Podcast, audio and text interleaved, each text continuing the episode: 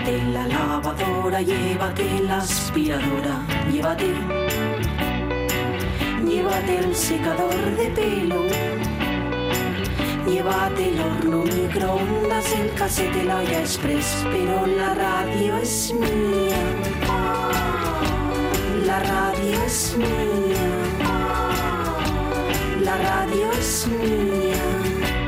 Y quédate con todo lo demás.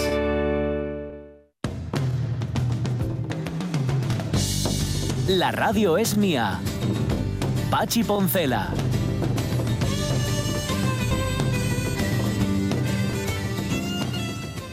Las 12 y 44 minutos de la mañana, lo importante en este caso, en efecto, es la información y en ello estamos. Y como nos decía ayer Lucía López Santos, vuelvo a citarlo otra vez, lo Mm. cierto es que tener eh, la información de RTPA constante, mm, contundente, const- contrastada y en su momento, chico, es que da mucho gusto. Y nada Eh, escandalosa. ¿sigues ahí, ¿no? Y y nada escandalosa, ¿eh? Nada escandaloso, en efecto. Se da información, no es es- información espectáculo, ni Sí. telespectáculo, ni Me radioespectáculo. parece Aquí tan importante eso ahora, madre mía.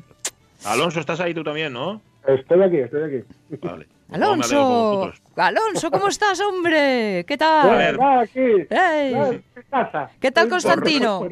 Tengo cuerpo de pantufla. Oye, bien. por recapitular, eh, teníamos una conversación pendiente con Héctor Colunga, que está al frente Sí. de la Asociación Mar de Niebla, para hablar de los que no tienen techo, es decir, los que no pueden quedarse en casa porque no tienen casa. Mañana retomaremos esa conversación para que nos cuente la situación de estas personas. Hoy Susana Rubio, que iba a estar con nosotros, la directora de la Academia Pandaitola, pues no Ujú. va a poder estar con nosotros, pero sí vamos a tener un poquitín, un poquitín de cine y un poquitín, un poquitín de libros. Más que nada por aquello de que tenéis ocio por delante. Claro. Ojo, que no estamos de vacaciones. No, No estamos de vacaciones, ¿eh? Eso es Que verdad. lo sepáis. Esto no son unas vacaciones, vacaciones es otra cosa. Aquí estamos en un estado de emergencia y de alarma. Pero como tenéis más tiempo libre, nos manda Ramón Redondo un enlace sobre una plataforma que yo no conocía, igual vosotros sí, que se llama Flixolé. ¿Mm? ¿Mm? Flixolé, No, sí, señor. idea. Mira, pues te lo ofrecen gratis durante un mes. Tiene más de 3.000 películas y series en español de todos los tiempos. Lo único que tenéis que hacer es ir a Flixolé, Flix como Flix, ¿Sí? ¿vale? Con Sí. X. Flixolé, y ponéis eh, en el código yo me quedo con mayúsculas y ¿Sí? ya está. Hay de todo, ¿eh? O sea, te Ay, sí, histórica, lo tengo aquí ahora. Lo tienes. Y Yo no, yo no lo conocía de nada, ¿lo conocíais vosotros? Flix, Flixolé, Flix como de Flix y Olé de Arce. Y olé de olé, ole. Eso es. Ayer, ayer me enviaban una serie de eh, direcciones donde, por ejemplo, eh, autores como el dibujante de cómics El Torres o eh, autores de El Bosque han subido todos sus libros cómics gratis para que se puedan disfruta- disfrutar. Eh, a través de, de Twitter. Mm, Movistar Lite, que estará durante un mes gratis debido al Sí. coronavirus. Hay una empresa de videojuegos eh, italiana que también ha subido un montón de, de juegos eh, para poder usar sin gasto, incluso de otras plataformas y todo y todo. Hay un montón de opciones Sí, sí. para los Sí, que, creo que, Play- están en creo casa. que Sony también para la PlayStation ha, ha liberado un montón de juegos para, para descargar Ah. y tal. Ajá, mira qué bien. No lo di, no di, no, no, mira qué bien, no, que tengo un fío de 14 años. no lo contéis por la radio, hombre. Y luego, mira, esto para los, eh, ¿cómo se llaman los que trabajan por su cuenta? Mm, Autónomos del mundo. Autónomos. Ay, señor, ¿en qué estaría yo pensando? Para los autónomos del mundo que teletrabajan, hay una empresa Sí. valenciana que se llama PC Components o Componentes que ofrece asistencia remota gratuita. Ah, ¿Eh? claro, qué guay. Eso sí, tienes que enviar un certificado de que estás teletrabajando para no aprovechar la coyuntura, no seáis No. morreras. Sois. Eso, eh, hay mucho, mucha solidaridad, que es de lo que se trata, y mucha unión en una situación como esta. Em, hombre, os recomendamos que, aparte de toda esta eh, amplia panoplia de ocio que tenéis, eh, Ujú. lo que mejor podéis hacer es ver TPA y escuchar RPA. Sí. Eso fundamental. Eso, Sí. vamos, por encima de todo. Y luego que le han quitado a nuestra ABU el Operación Triunfo, o la Operación Ah. Triunfo. El programa, sí, parece que sé que no es el único programa que se cae de la parrilla de las grandes cadenas. Este se ha caído porque además intentaron hacer la gala. De hecho, la hicieron con el presentador en su domicilio, pero no sé si es que no pitó o que en efecto se vio que no tenía demasiado sentido.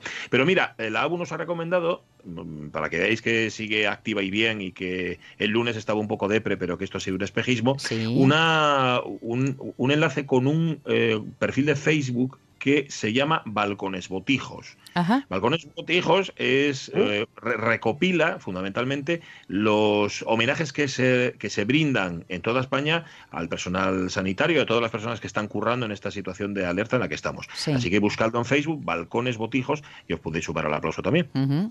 ¿vale? Vale, em, mañana os doy más detalles porque eh, eh, me enviaron también un lugar donde puedes ver teatro en directo, en directo no, teatro online. Claro. Ajá. Eh, que me parece, esto sí que es una idea que me parece súper chuli. La teatroteca. Vale, pues mira, lo buscamos mañana. Mañana, mañana, mañana hacemos un, un recopilatorio de posibles De opciones actividades varias. Venga, guay. Eso es. Nosotros, mira, nosotros tenemos eh, dos fundamentales. Ayer no pudo salir la agenda de cine, hoy sí. Sintonía Caunedo, por favor. Caunedo, que Tal le día veo. como hoy, eh, tal día como hoy, no, no le veo, pero lo siento muy cerca de mí. Tal día como hoy, 17 de marzo, día por cierto de San Patricio, se estrenaban, entre otras, en el año 76, La piel dura de François Truffaut, peliculón donde los haya, Parranda de Gonzalo Suárez, que es del año 77, y esta película, que si no la visteis tenéis que verla. Dale, Caunedo. Grabar una cinta recopilatoria Ey. requiere un arte muy sutil, muchas normas y detalles. Para empezar, usas la poesía de otro para expresar lo que sientes, y eso es algo delicado. Así que para esta estoy pensando... Estoy pensando... ¿Cuánto va a parar esto? ¿Cuándo va a parar qué? Ah, nada. Harto, de sí, Sí, mismo. O sí. sea, está harto de convertirlo todo en eso, en bandas sonoras y que su vida pase por la alta fidelidad, que titula la peli. El libro creo que es fantástico, yo no me lo he leído. Sí, Sí, mola mogollón. ¿no? Está Sí. muy bien. La peli es Tiene más enjundia que la película. Sí. Sí. Vale Bueno, más música. Sí, sí, sí. Ah, vale, vale. Pues mira, oye, yo ahí te- os confieso aquí, y porque creo que puedo hacerlo, porque también tiene que servir para esto, que hay muchas, muchos grupos y muchas músicas que, que me aprendí o que conocí gracias a alta fidelidad. ¿eh? Sí, sí, sí. Así que nada. Bueno, los chicos del coro también se estrenaba tal día como hoy en el año 2004. En el año 1901 nacía una leyenda de la música de cine. Dale, dale.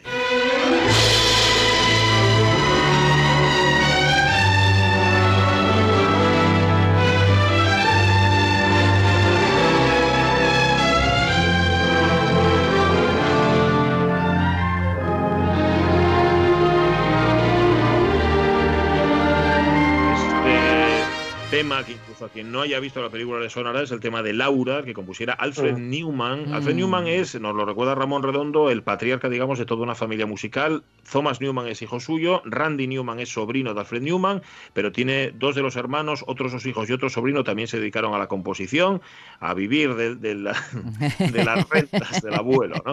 Bueno, Alfred Newman es- era un auténtico fenómeno, lo que suena y decimos es Laura, pero compuso Boyest, El prisionero de Zenda, Gungadín, Los Miserables, Esmeralda la Cíngara, eh, Bola de Fuego, Eva el Desnudo, La Tentación Vive Arriba, la canción de Bernardel, La Túnica Sagrada también es suya. Obtuvo, eh, en el año 40 tuvo cuatro bandas sonoras nominadas y se llevó 45 nominaciones en total por banda sonora original, mm, eh, banda o adaptada o mejor canción. Y al final le dieron nueve estatuillas en total, Ole. nueve Oscars Ole, tiene ole. Alfred Newman. Y es el autor, es del año 33, de la, de la banda sonora, eh, perdón, de la fanfarria de la Metro Goldwyn Mayer. Ujú. de- Ah, tan, tan, conocida. Sí, qué Ah. bien. Ta, ta, ta, esa misma. Sí, Esa que- el tan tan tan. ¡Súbela! Ey. ¡Súbela! súbela.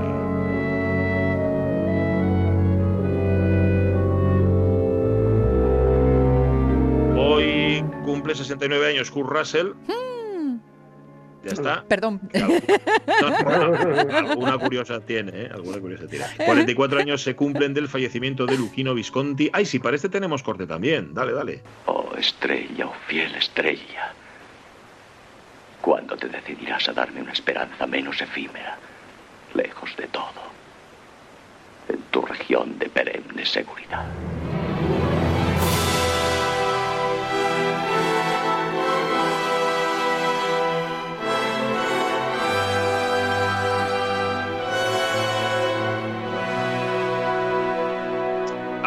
Realidad no es que no nos importe que se haya muerto hace 44 años Luquino Visconti, que era director de cine y como recuerda Ramón Redondo además, también director escénico de óperas, es el autor de La Tierra Trema, de Senso, de Rocco y sus hermanos, de La Caída de los Dioses, de Muerte en Venecia, pero lo es del Gato Pardo y no hay momento, o sea, no hay excusa que nosotros perdamos para poner la música de Nino Rota para el Gato Pardo. Nosotros, ve qué delicia, ve qué delicia.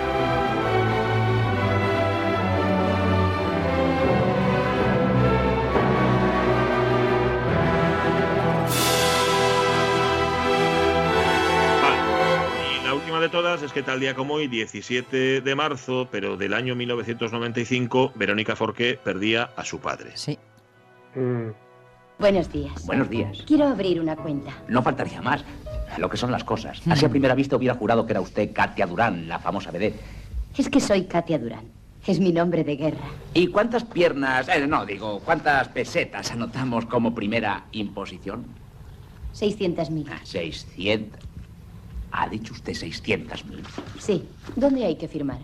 Ah, sí, sí. Aquí. Aquí donde dice imponente, que es lo que tiene que decir. claro. Muchas gracias por todo. Fernando Galindo, un admirador, un amigo, un esclavo, un siervo.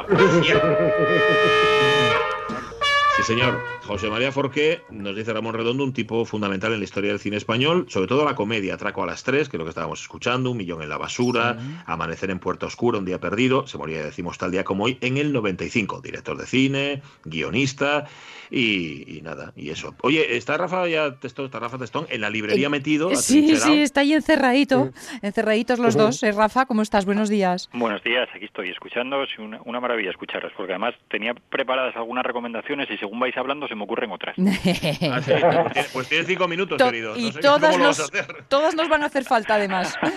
No, es que hablabais antes de, de Alta Fidelidad, el libro de Nick Horby, Sí. que Nick es Horby. una maravilla. Nick Horby, y aprovecho también para recomendar otro libro de él, que para mí es uno de mis libros de cabecera, que es Fiebre en las gradas, también Sí. en el que cuenta la historia de un bueno, de un profe de, de literatura que es un enamorado del Arsenal y no acaba de Mm. su entorno, sobre todo su novia, no acaba de comprender cómo un hombre así tan cultivado, tan enamorado de las letras puede tener perder la cabeza por el Arsenal. Entonces yo me siento muy identificado también, no por cultivado, sino por Mm. decir que me gustan mucho los libros, pero también siento esa pasión eh, por el fútbol que, que me impide que me impide razonar nada. Son dos historias muy generacionales. Sí, Nick Horby es muy generacional. Sí, todo sí. lo que todo lo que escribe eh, bueno, es- sobre todo es un yo creo que es un mago de la cultura popular, ¿no? Del Ujú. fútbol, de la música, tiene muchos lugares comunes que nos acercan.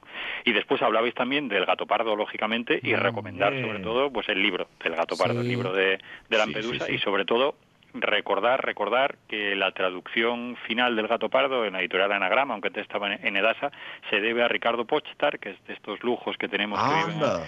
Que viven en Asturias. Ricardo. Pochtar, que lo tenemos por ahí paseando, este hombre con aspecto de Einstein, alto, alto, alto canoso, Vale. sin darse importancia, y entre otras cosas tradujo también el nombre de la rosa. Ah. Es un poeta extraordinario y a él le debemos el gato pardo también. O sea que Bueno, casi nada.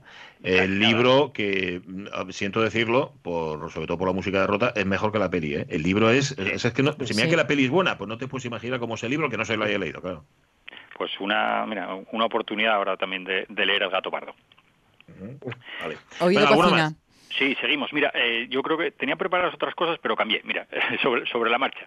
Eh, estaba, estaba pensando que en estos tiempos yo creo que necesitamos historias hermosas también y como no vamos a recomendar novedades, porque las novedades ahora mismo no, no se puede acceder a ellas, entonces vamos a, vamos a tirar de esos libros que a lo mejor están en casa y me voy a dos de la editorial eh, Acantilado, dos muy vinculados a Asturias y que son dos historias que a lo mejor no se conocen tanto y que deberían conocerse. Hablamos de ellas y vosotros lo conocéis, que es Fulgencia Argüelles con el Palacio Azul de los Ingenieros Ah, Belgas. Sí. Ah, Me parece un libro maravilloso para leer para leer estos días, una historia amable, aunque cuando decimos amable no quiero decir que es ahí muy de, de Blandita. fácil y ñoña, ni nada, nada, nada de eso. Es una gran historia. Yo creo que es un libro en estado de gracia, de esos que salen salen cada poco. Para un librero, una librera es un chollo, porque es de esos que recomiendas siempre y aciertas, porque da igual el nivel lector o, o las expectativas que tengan las personas que se acercan a la librería. Es un libro que gusta a todos.